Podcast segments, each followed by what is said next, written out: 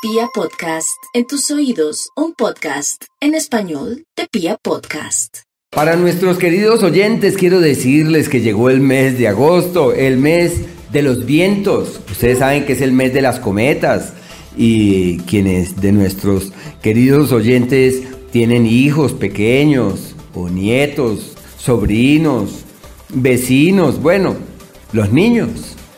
Deben aprovechar para desde ahora decir, vamos a armar la cometa más grande o la más pequeña o la más ligera o la más amarilla o la más verde o la más vistosa. Es el tiempo de los vientos y por ese motivo es el tiempo de los niños. Y reforzar en ellos la imaginación. Cuando vayan a elevar la cometa dicen, bueno, esta cometa yo la elevo porque va a llegar de aquí a Marte va a llegar de aquí Andrómeda y uno le cuenta historias a los niños. Hay que aprovechar este periodo también para nosotros para poner en vuelo nuestra imaginación y para encontrar en la presencia de nuestros niños, de nuestros hijos y de las personas de muy corta edad con las que compartimos un escenario fiable de conexión. Antiguamente uno hacía, cada niño hacía sus cometas y hoy tenemos que aprovechar estos días para decirles, bueno, ¿y qué cometa queremos? Hay que armar nuestras cometas. No olviden que es una práctica muy bella, muy bella y las recomendaciones son obvias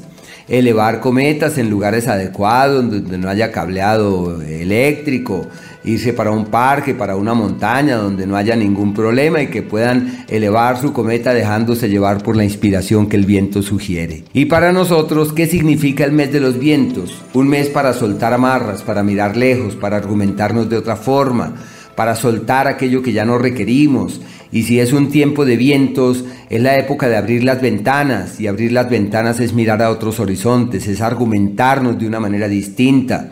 Tenemos simplemente una temporada maravillosa para soltar nuestras amarras, aligerar las cargas y entender que todo está bien. Y que el viento lo más probable es que traiga mensajes, ideas, luces en las que vale la pena ampararse. Máxime que avanzamos bajo el signo de Leo que es el signo que nos recuerda que todo es posible y que en, en nuestras manos tenemos potestades para transformar nuestra vida.